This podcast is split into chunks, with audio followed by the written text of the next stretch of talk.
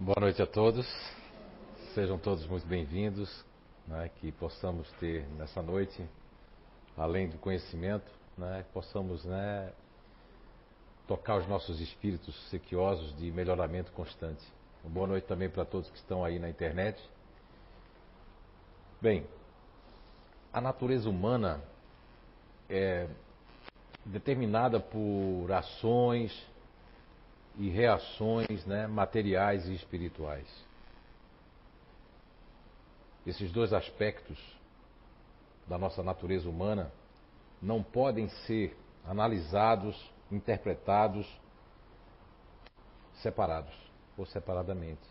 Infelizmente é o que acontece por muitos espíritas que querem ver tudo pela visão espiritual ou pelos materialistas que querem ver tudo por uma visão corporal e física.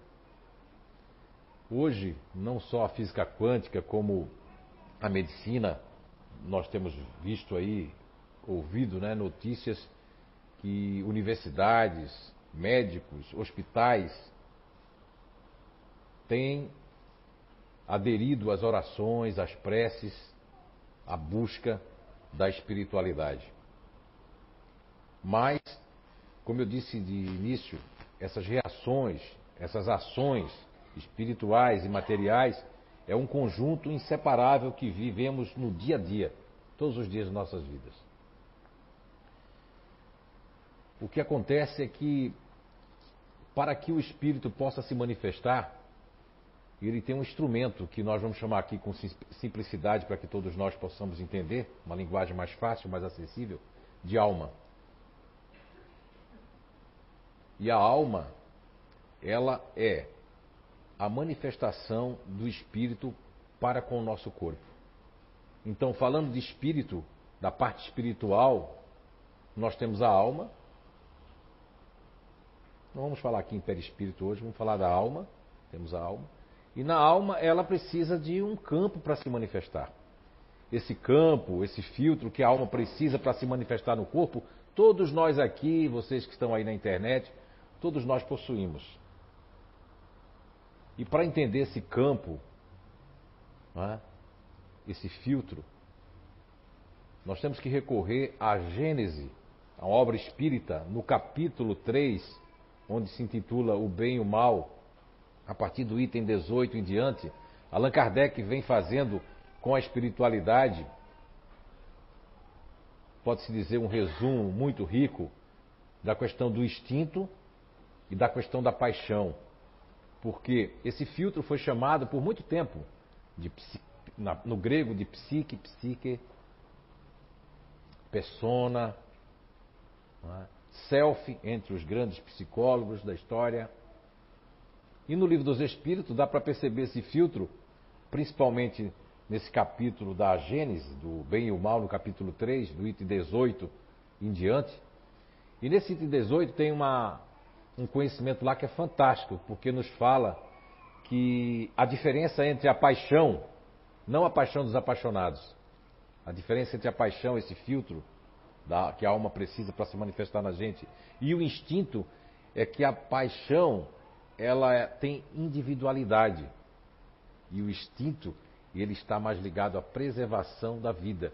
E o instinto é um tipo de inteligência que quando nós deixamos a terra até, os, até deixarmos um dia a terra, essa paixão, esse instinto, ele vai progredindo, como tem progredido muito, desde que nós éramos mais animalescos até agora. Nós éramos muito mais bárbaros, desde a época dos bárbaros até agora. Então veja que nós estamos buscando esse equilíbrio entre o espírito, que se representa pela alma, e o corpo, que tem esse filtro que nos diferencia. Nesse capítulo também fala que esse filtro é muito diferente. Depois, para você compreender essa palavra paixão, que tem sido usado no francês no original do Livro dos Espíritos, é preciso separar paixão como vício e a paixão desse capítulo, como também na questão 907 do Livro dos Espíritos e na questão 908. Trata também dessa paixão que nós nominamos no nosso trabalho para ficar mais fácil de princípio elementar natural. Todos nós temos. E aí, todos nós temos um princípio elementar natural aqui, uma paixão que nos difere, que desde o zigoto, quando nós reencarnamos, dali em diante, ele vai crescendo justaposto às nossas células, aos nossos órgãos. E nesse capítulo da Gênese é muito interessante que Allan Kardec ele nos explica que a espiritualidade diz que diz que a paixão está mais ligada ao organismo de que, o, que o próprio instinto. É como se o instinto, todo mundo já viu falar aqui do sistema nervoso central, né? Que faz todo o nosso trabalho sem precisar que a gente pense para fazer digestão. Você não pensa, agora eu quero que faça digestão. Não. Simplesmente você está andando, caminhando, vai dormir, de qualquer jeito a digestão vai ser feita, mal ou boa. Boa ou ruim. Não é verdade? Dependendo do que nós comemos. Tem gente que come ali uma buchada de bode, né? Tem gente que vai comer um, né? um, um iceberg, tem gente que vai comer ali um chucrute, né? E não pode e acaba. E aí onde eu quero chegar? Porque a questão do que entra pelo, pela boca vai também fazer mal. Então, o espírito, através da alma, através desse princípio elementar natural e através do instinto, ele precisa que a gente mantenha esse corpo, esse invólucro bem para que a gente, o espírito possa se manifestar. Imagine você que uma alma que vai para um filtro, agora vou falar de outros filtros, e das sedes. Quer dizer que o nosso corpo físico, ele tem sedes determinadas e circunscritas, ou seja, cada um aqui vai ter uma sede determinada e circunscrita. Como é o nome do nosso amigo aqui? Álvaro. O Álvaro tem uma sede, o Marcelo está aqui também tem outra sede. E o Agostinho tem outra sede. Então os três são sedes da alma. Mas cada um tem uma sede no organismo. Quem fala isso é a questão 146 do Livro dos Espíritos, quando Allan Kardec fala, pergunta, né, na questão 146 e 146A. Ele pergunta: a alma tem no corpo uma sede determinada e circunscrita? Olha, determinada e circunscrita. A resposta é não. Porém, naqueles que nos grandes gênios, naqueles que pensam muito, ela está localizada na cabeça.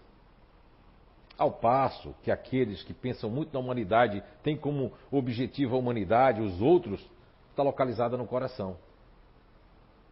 E aí na questão 146, Allan Kardec pergunta: o que dizer daqueles que situam a alma num centro vital? E a resposta é: por ser aí uma parte do organismo que está o centro de todas as sensações, de toda, de toda a energia de, ou seja, de, de força. E essa região aqui que nós temos, né, que a suprarrenais, a adrenalina, o intestino, agora que tem não sei quantos milhões de neurônios no intestino que se descobriram, né? Fora o coração, que tem a coerência cardíaca, milhões de neurônios também, que são os neurotídeos do coração. E a cabeça, que também tem um monte de neurônios também, né? Veja bem, então cada um de nós aqui estamos localizados no corpo físico, não só segundo o livro dos Espíritos, mas dá para perceber isso em casa. Quem aqui é ou tem em casa uma pessoa que é bastante ventral, bastante ativa? Levanta a mão quem tem uma pessoa em casa. Eu tenho uma pessoa em casa. E também quem é pode levantar a mão, ativo, que tem que fazer, tem que correr, tem que terminar. Então, todos nós temos alguém assim. A alma está localizada ali. Aí tem gente que não entende. Meu Deus, a minha alma está aqui, é? Ai, meu Deus, agarrada no intestino. Não, criatura, não, não, não. Dr. Paul MacLean, um grande neurocientista, né, ele fez um trabalho nos anos 70, começou nos anos 60, anos 70, 180, foi uma coqueluche grande. Hoje tem muita gente que usa as terminologias do Dr. Paul MacLean para assustar pessoas na internet e dizer que os seres reptilianos estão aí. Não, não, não. Dr. Paul MacLean ele dividiu é, o cérebro em três camadas, como se tivéssemos três cérebros a partir de uma evolução. Então, o primeiro cérebro ele chamou de réptil, ou reptiliano, que é a primeira camada, que ela é muito instintiva. Ela está muito ligada ao, ao, ao, tálamo, ligado a essa questão das suprarrenais, né, ligado muito à amígdala cerebral também. E depois ele, fez, ele, determinou que nós tínhamos um cérebro límbico, que todo mundo sabe hoje. Depois do Dr. Paul MacLean, todo mundo percebeu, mesmo depois de papéis, do sistema de papéis, de Broca, do grande psicólogo William James, né, que fizeram a questão do, do, é, do sistema, esse, esse, sistema límbico que hoje as pessoas, os cientistas, os médicos, a medicina ainda trabalham em cima desses sistemas. Nós temos o seguinte, Esse sistema límbico que nós temos aqui no cérebro está ligado ao coração. Esse sistema que eu falei reptiliano está ligado, é um cérebro que está ligado aqui. As pessoas têm que fazer alguma coisa. E depois temos aquele cérebro chamado neocórtex cerebral, que está ligado ao hipocampo, ao conhecimento. São pessoas que o tempo todo estão raciocinando, demoram para dar resposta, tem que pensar. Né? Alguns têm raciocínio rápido. Nossos filhos, parentes, nós vamos ter pessoas que a alma habita no coração. Quem é que conhece pessoas emocional que vive para ajudar os outros, ou sentem mágoa, ou sente mais coisa emocional? Quem conhece alguém na família? Eu tenho uma filha assim. É? Levanta a mão, eu não vi você levantar a mão. Ah, agora sim. Ó. Isso. Muito bem. Porque, como diz a questão 146 do Livro dos Espíritos, está localizada onde? No coração. E depois nós temos ali a alma naquelas pessoas que pensam muito, aquelas pessoas que gostam de conhecimento, de conteúdo, se aproximam de pessoas que tiver conteúdo, gostam, só tem interesse, só presta atenção no que interessa, são pessoas que gostam de se isolar, gostam também de ficar buscando conhecimento. Vocês conhecem alguém assim? Eu conheço também, tenho filhos assim também. Então são diferentes. E nós queremos passar as mesmas coisas, porque o organismo também vai ser diferente. Quando eu estudei há muitos anos atrás essa parte da Gênesis, do capítulo, inclusive o capítulo 3 todo, né? Porque o capítulo 3, o bem e o mal, se você estudar ele todo, você vai perceber que Allan Kardec, assim como ele já fez no livro dos Espíritos, primeiro, que foi da questão 71 até a questão 79 de O Livro dos Espíritos, onde existe um embate entre Allan Kardec, o grande codificador, e a espiritualidade, na questão da razão e da inteligência, da inteligência e o instinto. E no resumo de tudo, já no final, do grande embate, chega Allan Kardec a se convencer que o instinto, a espiritualidade, para Allan Kardec, muitas vezes o instinto, ele nos salva e a razão pode nos colocar em grandes males. Quando a gente segue a razão dos outros, quando a gente segue a opinião dos outros, quando a gente segue o que os outros estão fazendo, quando a gente acha que os outros estão sendo felizes, nós desequilibramos o nosso espírito. Porque o nosso espírito ele está ele tá sendo representado pela nossa alma. A nossa alma tem que ter um campo, um filtro para se manifestar que é chamado de paixão, como tem na questão 907, 908, e do bem e o mal, e na questão 191 há também há uma resposta referente que a paixão ela é um sinal de desenvolvimento do eu, mas não um sinal de perfeição, porque quando a gente sai desse planeta, desse mundo para um outro mundo, nós não vamos levar a paixão, porque ela faz parte da nossa roupa aqui. Isso também está determinado essa questão de mudar de roupa, de perispírito, de alma, está determinado na questão 187 do Livro dos Espíritos. É muito interessante, porque lá diz que quando a gente muda de mundo, a gente também vai mudar de roupa. Bem, dito isso, nós temos essas sedes da alma. Nós temos três sedes da alma. Só que o nosso espírito, ele traz. Eu fiz uma descoberta esse ano, fantástica ali, né? E eu vou falar aqui porque tem a ver com, com reencarnação. O Espiritismo não fala sobre isso. Eu estou me responsabilizando de dizer isso para vocês a descoberta que eu fiz, e não posso ficar guardada para mim, não vai dar para explicar 100% aqui hoje, mas vocês já ouviram falar na amígdala cerebral. Quem já ouviu, levanta a mão. Cuidado, eu não estou falando agora dessa aqui não, que agora é tonsilas, eu não sabia. Minhas tonsilas estão doendo. É? Ficou mais bonitinho, né?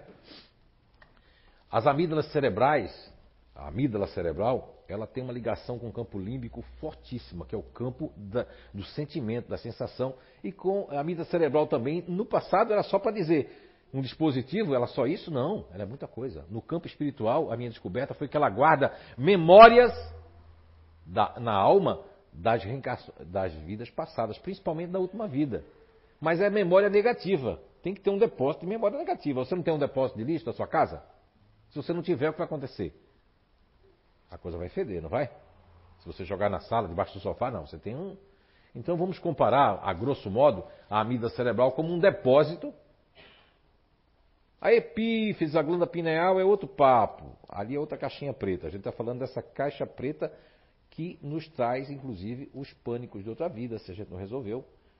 Nos traz o homem velho que a gente não resolveu. E como é que a gente conhece se a gente tem orgulho e egoísmo? Principalmente egoísmo, né? Se eu perguntar se alguém aqui é egoísta, ninguém vai levantar a mão. Não. Mas quer ver o grande, o grande testador do egoísmo? O trânsito. Quando você sair daqui, que você está doido para ver o jogo, para ver alguma coisa, e a pessoa está ali, um velhinho, uma pessoa que sabe dirigir direito, que você já teve familiares que passou por isso, ou você mesmo, está assim, né? ali, saindo de uma coisa e você. O passo já vai embora que você tomou aqui, criatura. Aí você diz que não tem egoísmo quando alguém está numa, numa, numa, subida que quer passar e você não deixa, hum, acelera. Mas quando você está na subida, você deseja que alguém deixe você passar. Isso não é egoísmo, não? E quando eu quero assistir uma coisa, mas alguém da família quer conversar e eu quero assistir, não, depois mamãe fala, deixa a mamãe ver a novela. Isso também não é egoísmo, não. O egoísmo ele está de forma muito sutil no nosso dia a dia e ele acaba desequilibrando o nosso espírito. Por que ele acaba desequilibrando o nosso espírito? Porque aquilo vai ficar armazenado na nossa amígdala cerebral para o futuro próximo. E se nós não resolvermos nessa encarnação o equilíbrio para o nosso espírito, numa próxima nós vamos vir de maneira. Porque agora a gente pode ter vindo com um carro, uma casa, morando em Blumenau, numa cidade dessa, que não é tão perigosa como o Daqui a pouco a gente vai vir morando lá num lugar bem assim, bem danoso mesmo. Bem difícil, porque a gente não deu valor quando morava ali. A gente queria saber mais das coisas materiais. Quer dizer que a pessoa só vai largar das coisas materiais quando chegar nos 60, 70, 80? Aí agora eu não quero mais nada material. E há uma questão da imitação. Tem muitos adultos que são crianças. É, tem adulto que faz assim, ele também fez. Eu fiz também porque o fulano fez. Meu Deus, isso é coisa de criança. Tu não cresceu, criatura? Fica se auto-justificando. Isso é um desequilíbrio espiritual.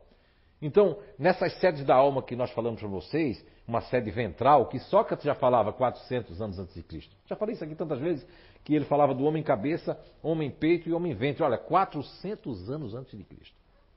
Sócrates, os gregos já se questionavam. Agora, do que adianta a pessoa vai lá, lê o livro dos Espíritos, abre na questão 919 do livro dos Espíritos, aí lê o que Kardec perguntou, como é que a gente faz nessa vida para domar, nossa, domar as nossas más tendências e nos afastar das coisas ruins, não cair nessas armadilhas, mais ou menos assim a pergunta. Muda de uma editora para outra. E a resposta na questão 919 do livro dos Espíritos é: conhece-te a ti mesmo, que é um pleonasmo. É uma frase estava dentro de uma grande oração no templo de Delfos. Aí eu pergunto para você, para vocês, nós somos repetentes nas nossas emoções negativas? Olha só, porque a vida cerebral vai dizer: se você ficou triste, você ficou assim, ó, com raiva, com ódio, com mágoa, você fez alguma coisa para prejudicar alguém, você deu o telefone de alguém para os bancos ficar ligando para ele, para ficar passando mensagem para ele, para ficar torturando ele, você acha que você não vai pagar isso não? Se não pagar agora, vai pagar no dia que você tiver para deixar a vida. Numa perturbação depois, porque está lá no livro dos Espíritos, né? Quando a gente deixa a vida, nós vamos passar por perturbações danosas. E por que você não pede perdão? Por que você não pede perdão primeiro a você mesmo? Antes de pedir perdão a qualquer pessoa, porque tem pessoas que não vai nem perdoar você porque não, não sentiu nada. Tem coisas que, que tem espíritos que estão aqui que não, nem, nem se arranha.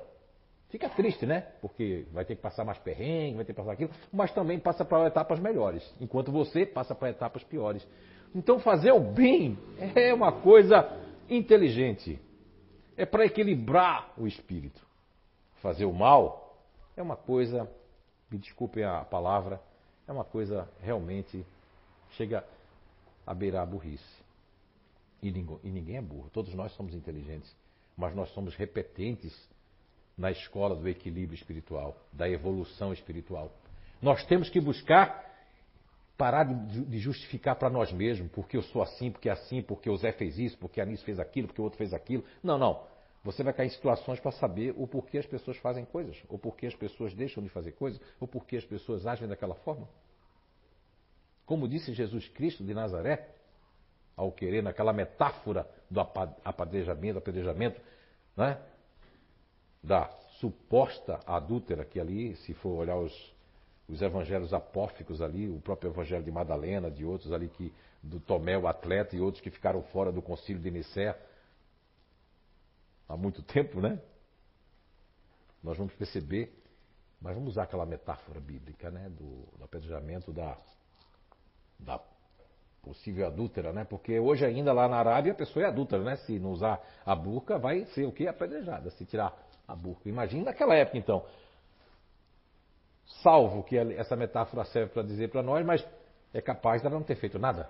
Mas para eles fizeram muita coisa. Se ainda hoje eles apedrejam pessoas que tiram a buca, eu tive a oportunidade de estar num lugar assim, eu fiquei horrível. Eu estava fazendo um, um jantar na, no, agora eu lembrei disso, no, no Rio Nilo, né? Num navio, num barco grande, não sei o nome, acho que não é um navio, é um mini navio. E aí, aquelas pessoas todinhas, aquelas mulheres de burca, tinha que comer por dentro da burca. Ali me deu já um mal-estar, já não consegui nem ver a dançarina que estava bonitona assim, fazendo assim.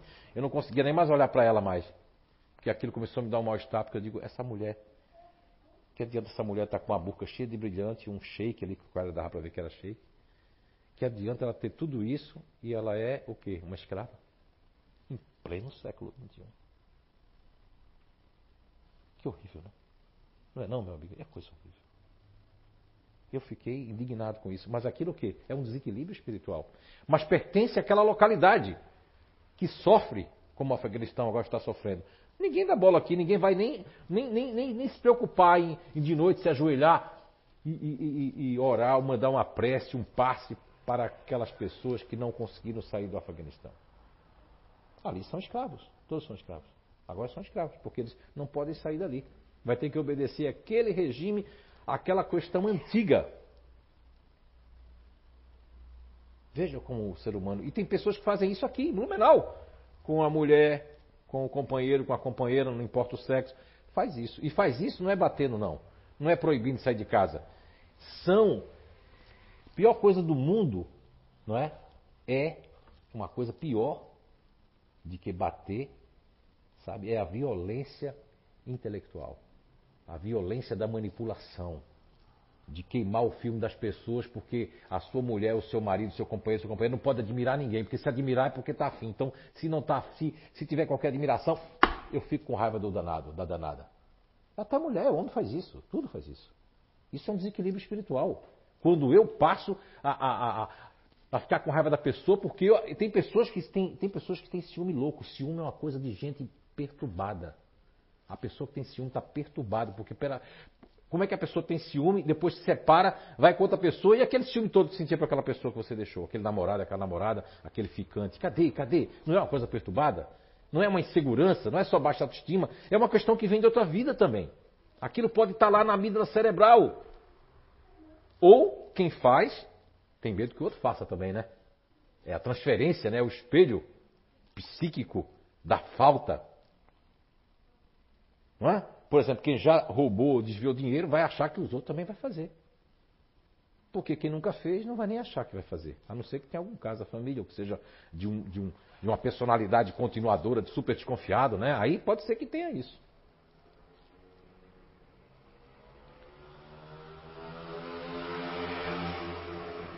Ó, isso aí mesmo, né? Eu não gosto. Às vezes dá vontade de praguejar, né? Mas não, mas é um irmão que ele tá. O barulho não faz mal a ele. Não é? Mas tinha um parente da Nice que fazia demônio, gritava assim, coitado. Botava para fora. É. Mas aí eu fico pensando, esse dia eu estava pensando, mas coitado, né, criatura dessa.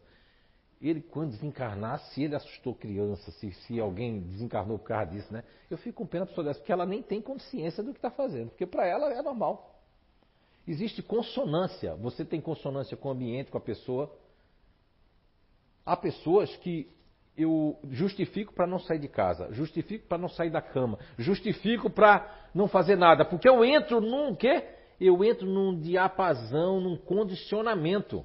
Existe condicionamento que é trabalhar demais, que é fazer coisa demais, e existe o condicionamento que é não fazer nada. Ah, eu só faço quando eu tenho uma palestra para ir. Aí eu vou hoje, hoje eu vou. É? E às vezes eu dou desculpa. E aí você diz que é obsessor. As pessoas que eu li, o, o, o que eu disse para vocês no começo hoje da, da nossa conversa aqui, de que as, é, esses dois aspectos espirituais são das ações e reações espirituais e materiais, infelizmente, ou a pessoa leva muito para o lado material e não procura, não procura é, conhecer o seu espírito, né? saber que tem um espírito ali que é imortal, saber que nós vamos deixar tudo quando nós formos embora. E existem pessoas que é tudo também para o lado espiritual. Tudo é obsessor, tudo é isso. Não, não. O maior obsessor de nós mesmos são nós mesmos. Porque hoje está provado, eu fico muito triste com palestrantes, com espíritas do movimento espírita, não em si, o espiritismo não tem nada a ver com isso. Que eles querem colocar tudo para a obsessão. É como se eu precisasse que as pessoas estivessem obsidiadas pelo tocar-lhe passe, tocar coisa e fidelizar a pessoa à casa espírita. Não, não, não. O obsessor maior é você mesmo, você mesmo. Não, tem, hoje está né, chegando uma época, eu penso, eu não gosto de dizer isso, porque as pessoas vão dizer, olha, ele quer acabar com a mesa mediúnica. Não, eu penso que isso não pode continuar. Eu não, eu não vejo sentido, lógico, é um planeta de prova e expiação, mas eu, eu vejo que isso aí vai mudar. No futuro, não vai precisar de, de, mesa mediúnica. Não vai precisar, porque nós vamos ter outros sentidos. Eu penso que nós vamos estar. É, é, temos que estar melhores. Se vai precisar de mesa mediúnica, então esse planeta aqui ele nunca vai, vai subir. Vai ficar sempre na escala dos mundos inferiores. Não vejo, não vejo propósito para isso. Eu vejo que uma mesa mediúnica, que a pessoa vem para um, um passo de tratamento, você vir equilibrar o seu espírito, a gente faz o que pode aqui. A equipe, como diz em Portugal, a equipa, né? Vai lá com toda boa vontade, vem para cá, deixa seus afazeres Agora, o que é que ocorre? O que é que acontece? Você está fazendo pela sua parte?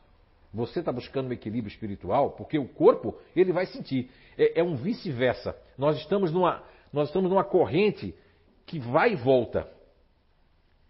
O espírito, ó, o corpo, você maltrata o corpo, essa vem registro para a alma, da alma vai registrar no espírito. Tudo vai ficar. Tem um case, um caso que Divaldo Franco contava há muitos anos atrás, lá nos anos 80, anos 70, de uma psicóloga norte-americana, que, se eu não me engano, o nome dela é Elizabeth Kleber-Ross, se eu não me engano. E eu vou contar o caso aqui ao sabor das emoções de hoje, para que a gente possa elucidar que uma coisa pode perpassar de uma vida para outra. Ela pode tomar corpo numa outra vida. Uma criança de 5, 6 anos mesmo antes, mas quando ela, os pais abriam as janelas, que tinham os pombos lá na janela, umas coisas, e aí os pombos voavam, a criança caía no chão. Os pais não conseguiram perceber que tinha alguma relação com os pássaros, e sim com as janelas abertas, e passaram a fechar as janelas.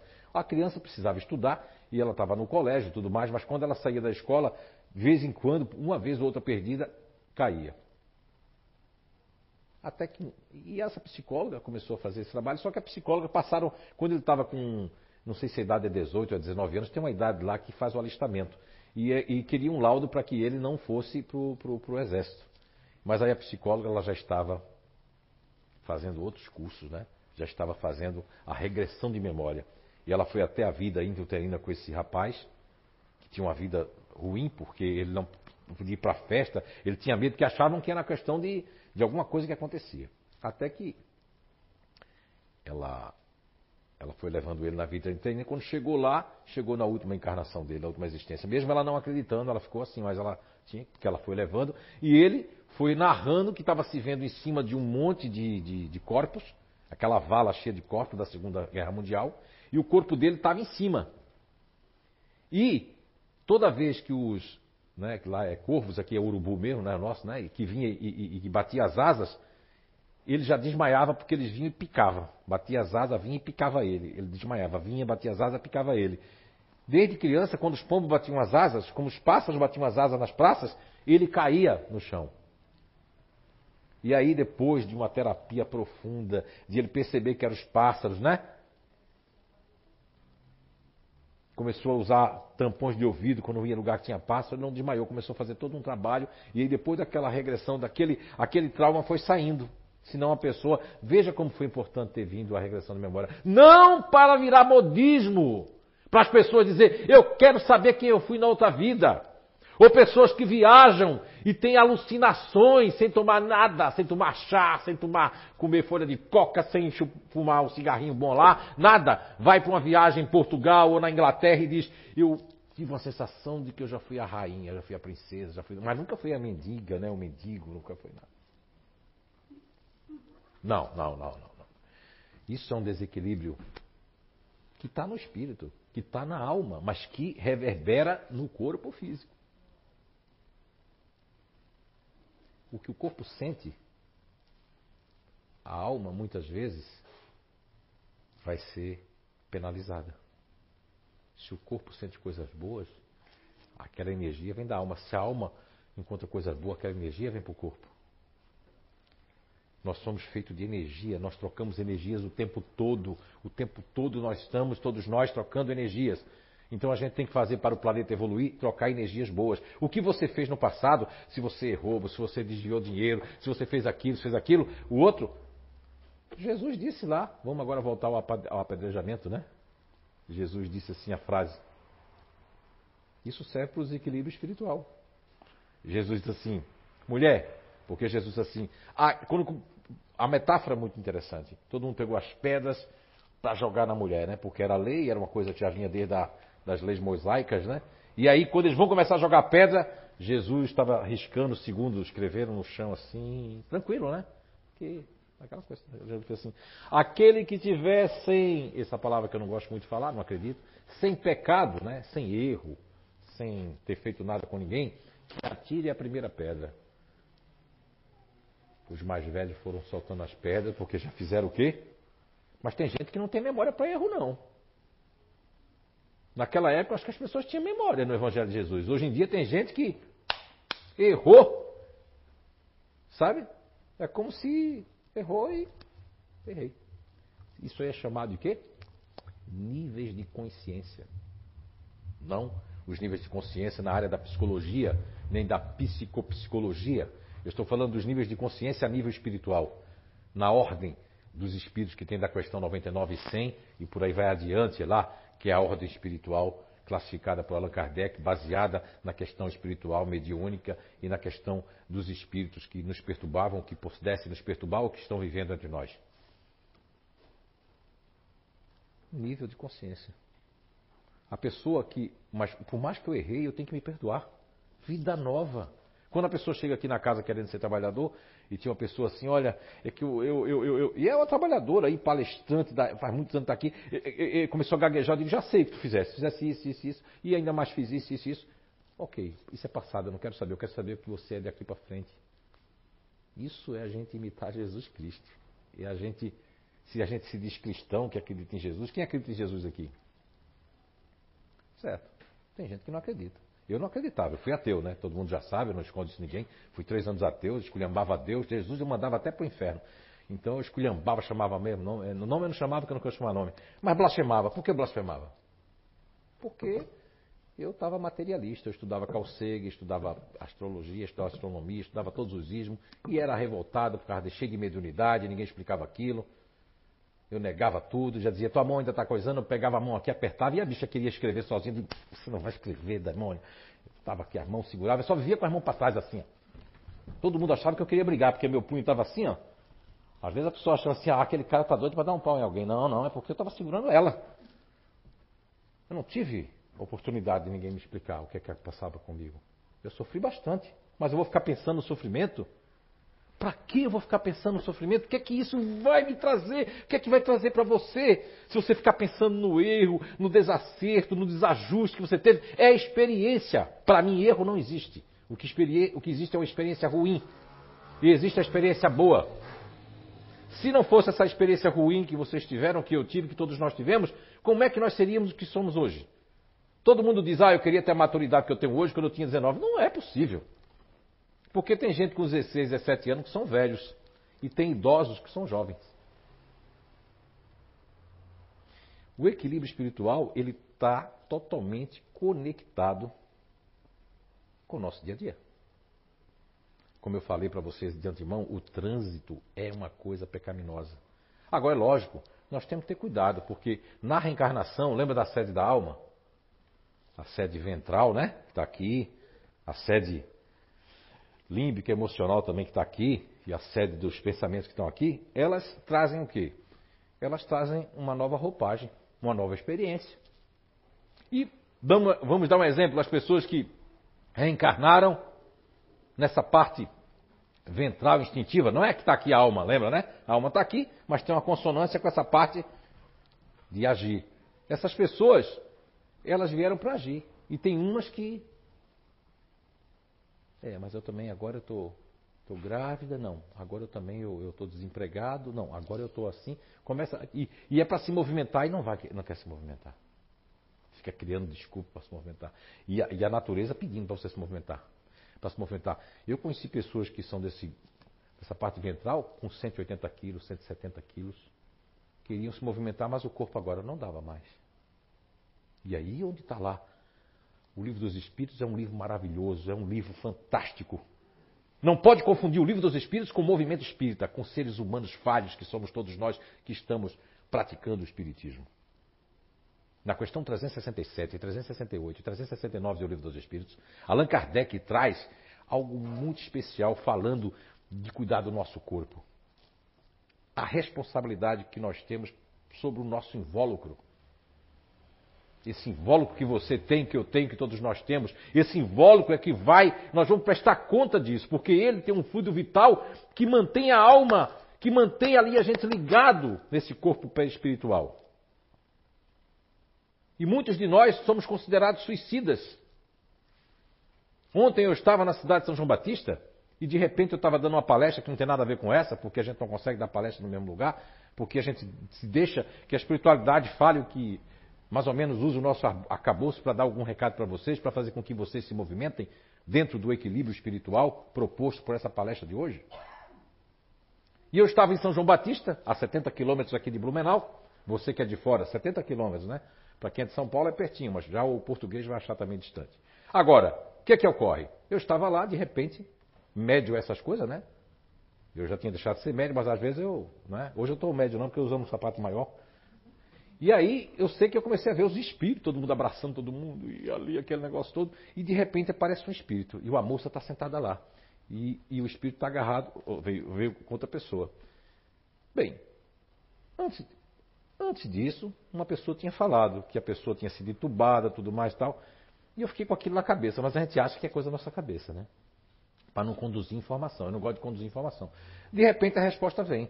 A pessoa que desencarnou lá não era para ter desencarnado. As pessoas lá naquela cidade não sabiam usar o entubamento, como muita gente ainda não sabe usar, fazer. Não tinha essa, essa coisa toda hora tá fazendo entubando pessoas, passando aquilo. Então muita gente desencarnou sem ter que desencarnar. Mas o movimento espírita não quer. Foi a hora dele. É o que mais respondem. Não, eu não concordo. Eu, particularmente, não concordo. E ontem me foi dito lá que não foi a hora daquela, daquela criatura. Os outros que estavam lá tinham entendido na hora. Mas a gente sempre antecipa. Os espíritos me falam. Antecipa porque você pode cometer um suicídio, como foi o espírito de André Luiz. Numas dietas malucas, para ficar sarado, sarada, né? Tomando bomba. E o negócio daqui a pouco vai murchar tudo, cair tudo. Porque é bomba, né? Não é natural? É bomba o nome? Eu não sei nem se aqui é bomba, é, é asteroides, né? Ah, vamos falar que daqui a pouco vai pensar que é uma bomba, pensar que é o, o, o da Al-Qaeda lá. E você faz dieta maluca, que você está achando porque é a questão de moda. Hoje, inclusive, é o dia, né? Um parabéns a todo o pessoal da área da educação física, né? Que faz parte do CIO, que estão aí. Hoje é o dia do profissional da educação física, né? Olha aí. E é uma coisa bonita, porque para fazer o corpo você vê que até no colégio, você vê como, como a intuição. Colocava no colégio, tinha educação física. Não sei se existe ainda hoje. Existe ainda? A gente era obrigado a fazer. Era obrigado a fazer, mas fazia bem. Já pensou hoje em dia que a criança, a educação física é aqui, ó. Sim, pule. Vou botar o boneco para pular aqui. Quer dizer, equilíbrio espiritual. Ninguém está querendo que volte, não. A gente tem que ir daqui para frente a geração Z, Y aí, que tem uma geração diferente, não pensa como a gente. O equilíbrio deles espiritual vai ser outro. E tem gente que está desequilibrando os filhos, porque eu quero que seja igual como a minha criação. Não pode! Eles já nasceram numa era digital. Que idade tem o. Ali é o Miguel e aqui é o. 6 e 11 anos. Ó, são de uma geração. Geração da máscara. O pequenininho ali e o Miguel vão ter coisa para contar daqui a 60 anos, 70. A gente viveu uma época sem máscara, agora é a nova época da máscara, um novo acessório e que ninguém pode esquecer. Quando se esquece, ai meu Deus, cadê a máscara? Cadê a máscara? Não, não consegue sair do condomínio, não consegue entrar numa loja mais. Esses dias eu esqueci, não sei o que eu estava fazendo, e aí a máscara caiu, eu pisei por cima da máscara e saí. E aí a gente queria entrar no lugar, eu tive que pedir primeiro se eles tinham uma máscara para entrar. Porque a minha realmente eu caí e pisei por cima dela. Aí o rapaz, tem, mas por que ele disse que tem? Porque o interesse dele é que a gente entrasse para comprar. Então tá aqui a máscara. Aí quando foi embora eu queria devolver a máscara, disse, não, pode ficar com ela. É um acessório que ninguém quer. Que ninguém empresta depois de usar. Se a gente fizer uma analogia a esse acessório e ao equilíbrio do espírito, nós vamos perceber que tem coisas pequenas, médias e grandes, e às vezes coisas que não eram nem para nos desequilibrar. Mas por que nós nos desequilibramos? Por conta do quê? Do egoísmo. Porque quando você diz assim, minha mulher, meu marido, né? minha companheira, meu companheiro, não importa se são mulheres, se são homens, o espírito não, não tem sexo, né? E eu gosto muito de um livro que eu falei aqui há muitos anos, que é do grande psiquiatra e psicólogo e que já desencarnou, né? com 100 anos, me, me parece que ele desencarnou, muito amigo do Clóvis Nunes, do professor Clóvis Nunes, que é o Jorge André dos Santos, o baiano, que escreveu um livro chamado Forças Sexuais da Alma. Muito interessante. Eu li faz muitos anos esse livro, acho que uns 37 anos atrás, 36 anos atrás. Como é que estão aí o horário? Eu nem sei mais aqui, faz tanto tempo. Já deu a hora? Já, né? Não. Posso mais cinco minutos? Levanta a mão, que tem gente que quer ir embora. Ah, não, estou mais, então tá bom. O que é que acontece então? Nós temos essas pessoas instintivas que vieram para movimentar e muitas vezes elas vão contra, como essa pessoa que tinha 160, 180 quilos, faz muitos anos que eu encontrei, e ela queria, ela queria mais o corpo dela porque ela comeu desordenadamente. Já começou de pequena assim, a mãe coma, porque a mãe, o pai, tudo. E hoje em dia as pessoas querem que seguir. Tem pessoas que são eh, problemas de tiroide, problemas de coisa, são problemas que vêm de já da, não é que vem do DNA. Hoje nós temos ali o livro do Dr. Bruce Lipton e outros tantos cientistas que comprovam que só tem três ou é quatro doenças hereditárias. O resto, nem diabetes hereditário, nem câncer hereditário, nada disso hereditário. Mas os que estão no sistema, que são leitores de exames, com todo respeito aos médicos, eles querem ainda com aquela. Não saiu da cabeça. E tem gente aqui que ainda acredita que tem coisa que é hereditária. Está lá o livro, que é. é, é, é Dr. Bruce Lipton, agora fugiu o nome disso. Hein? Não, Memória das Células é do Dr. Paul Pissel. Hã? Biologia da Crença. Está até emprestado meu livro, não sei com quem está, mas alguém aí vai me devolver depois. Lá no Biologia da Crença já fala que essa questão das células, a gente tem que cuidar com o que entra na boca. Todo mundo está voltando para comer o que comia antigamente. E comer o que comia antigamente, que não tem agrotóxico, é caro. Comida que era barata, que era de graça, hoje em dia é caro, você tem que pagar. Muito caro. A comida vegana mesmo, vegetariana, tem porque nós temos uma filha que é né, vegetariana, vegana lá, e não é barato aquela comida dela. Meu Deus do céu, esse rapaz né, vai falir. é? Mas aí você tem que alimentar os filhos até ele ir embora de casa. Você tem que alimentar. Não que eu estou desejando que vá, mas eu estou dizendo que você tem que alimentar. Não é? Então, assim, ó, as pessoas que vieram com a, com a alma, a sede da alma no cardíaco, né? aqui no coração, no límbico, são pessoas que vieram e tem uma meta. A meta que a pessoa vem para o ativo é para, ó, ativar o negócio. Foi uma alma que estava lá atrás, ó, na zona de conforto total. Uma pessoa que vem com a alma no emocional, que é uma pessoa da inteligência emocional, é uma luta quando o espírito é um espírito que foi eu não gosto dessa palavra bem mal, mas o Espiritismo usa muito bem mal. Mas que era uma pessoa que tinha um caráter duvidoso, que era uma pessoa que esganava as pessoas, que feria as pessoas, que deixava as pessoas, que abandonava as pessoas, que, que não ficava com isso. Elas vêm no emocional para ajudar as pessoas. É uma luta, é uma dualidade tremenda. Sabe aquela questão da barata que morde e assopra? Sabia? É? Muita gente não sabe disso, que a barata morde e assopra, né? É horrível, mas é, né? né? E então é a pessoa que, que ela quer ajudar, ela ajuda, mas ela também se vinga, ela também fica, tem sentimentos. Então eu venho no emocional para o quê? Para progredir, porque eu fui uma pessoa difícil. Todo mundo que está no emocional tem uma meta nessa, nessa vida. Pode? Quem é que conhece pessoas emocionais ou é emocional? Levanta a mão aí. Quem é emocional que pensa mais nos outros? Que fica magoado com facilidade, melindra, né? E quem tem um emocional em primeiro ou segundo plano, ah, existe isso? Existe. Porque você tem uma coisa em primeiro plano, que é o emocional, para dentro ou para fora. Tem gente que tem o emocional para dentro, vive suspirando, né? Ah, pode ver que a pessoa que tem o emocional para dentro, eu tiro pela Bia. Quando eu chego perto dela. Ah, aquele suspiro profundo, não é? Mas você vê que mesmo tem gente que vem com emocional, por exemplo, nós temos aqui uma mãe e uma filha. Uma mãe que é totalmente emocional, né? Até demais, e é bom também, mas também é o, é o, se chama o equilíbrio. E uma filha que tem uma ansiedade de resolver tudo. Se você só pensar em pedir uma coisa a ela, ela lê sua mente, ela já fez. Não é? É, é sabia? Não vou dizer o nome dela, porque não vou dizer, que é a Rosimar. Opa, saiu sem querer. Eita boca, rapaz! Será que eu não vim para consertar essa boca? Não é?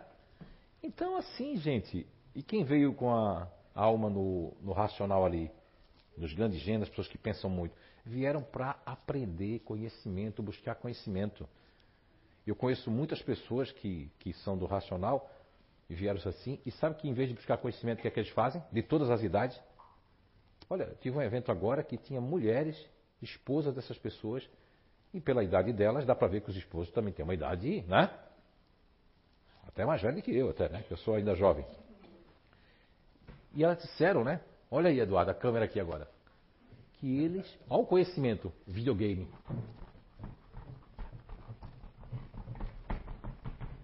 Nada contra o videogame, nada contra. Cara, a gurizada ganha dinheiro com videogame aí, né? Faz um monte de programa de videogame.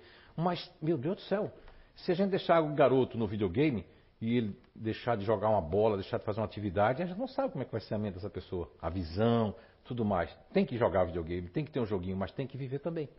Tem que aprender outras coisas. Lógico, está mudando. Os pais não podem ser assim, não, tem que. Olha, o Zé falou, vou usar até meu nome ainda. Olha o que o Zé falou. Aí o menino vai ficar com raiva. Zé, seu demônio. Olha aí, ó, tem dois aqui me olhando. E o que é que acontece? Que homem é esse que não deixou de ser criança? Mas não é questão de ser criança jogar o videogame, é o vício. É o condicionamento, é deixar de estar com o companheiro, com a companheira. Isso tem em casais aí. Casais femininos, casais masculinos, que a pessoa vai lá pro jogo. É como uma fuga. É como fumar, é como beber, é como se drogar. Não deixa de ser, porque você parece que o mundo acabou. É igual as pessoas que se viciam em série. Esses dias uma pessoa me procurou assim: ah, eu preciso de, de um antídoto. Eu digo, pra quê? Eu estou viciado em série. Acaba uma série, eu entro na outra. E quem é a tua vida real? Ah, eu nem sei mais da vida real. Aí quando vai enfrentar os problemas, cai. Aí às vezes pessoas cometem o suicídio, são fracos. Eu, é, é, inacreditável uma pessoa que conhecer muito. Não é conhecer o Espiritismo, tá? É sentir que você tem uma alma e espírito. Eu acho impossível uma pessoa que sabe, não, não que crê, quem crê descrê, mas que você sabe que tem uma alma, você sabe que a vida não termina, você cometer um suicídio contra si mesmo, você não vai fazer isso.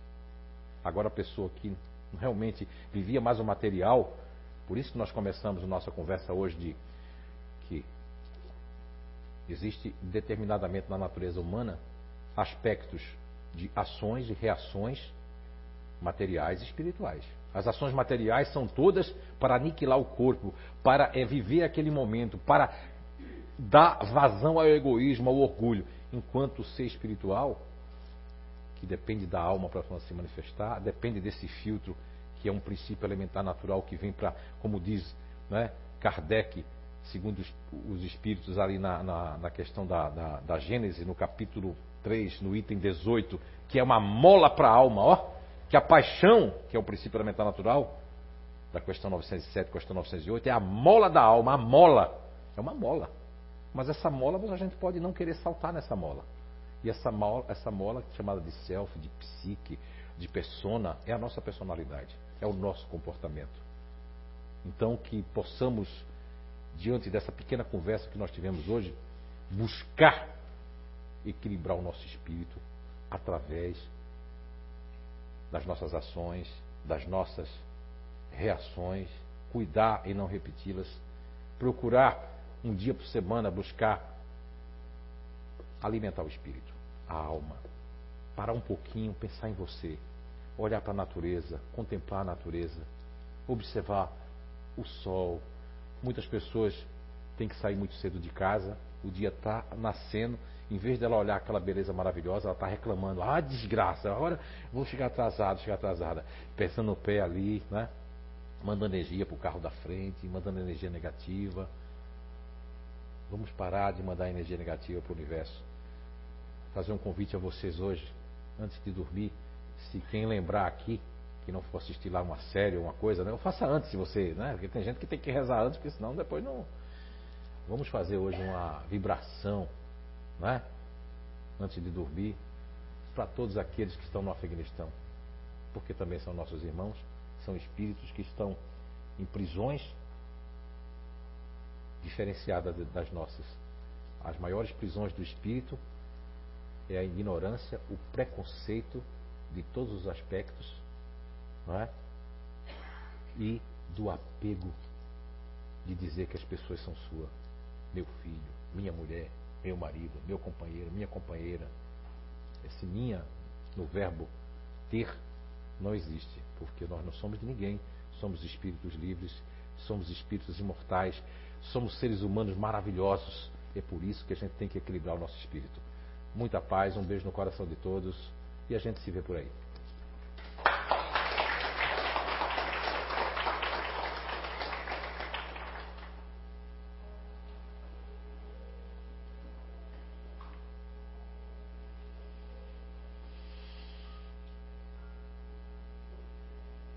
Espíritos amigos, nossos guias espirituais, familiares tão amados, que nos circundam nesta noite, alegres, felizes por estarmos todos reunidos nesse banquete espiritual, onde a espiritualidade nos cobre, achando a pequena brecha em nossas almas, em nossas emoções, em nossos pensamentos para que possamos nos equilibrar espiritualmente. Sabemos nós que o nosso equilíbrio depende das nossas ações, dos nossos pensamentos, do nosso perdão e principalmente do nosso discernimento. Que possamos, a partir desse momento,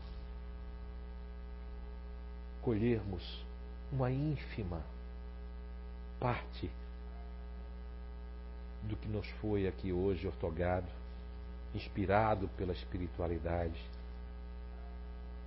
Que cada palavra que couber para nós, possamos levá-la como lenitivo e alerta para o nosso melhoramento cotidiano. Que possamos baixar as bandeiras do preconceito, as bandeiras do pré-julgamento, da acusação, para sentirmos nesse momento sobre as nossas cabeças pétalas iluminadas caindo sobre a fronte de cada um. Mentalize agora, deixe a emoção percorrer o seu ser. Sinta a sua alma, sinta sua alma. Pense no meio Rabi da Galileia, naquele ente querido, amado, que agora aproveita esse momento onde a psicosfera benfazeja permite que você, mesmo depois dessa palestra, ao escutar esta humilde prece, possa lhe beneficiar. Perdoe, como disse o grande e humilde São Francisco de Assis. É perdoando que se é perdoado. E é deixando essa vida morrendo que se vive para a vida eterna. Que possamos equilibrar os nossos espíritos e sairmos daqui mais vitoriosos de nós mesmos. Todos podem ir em paz. Assim seja.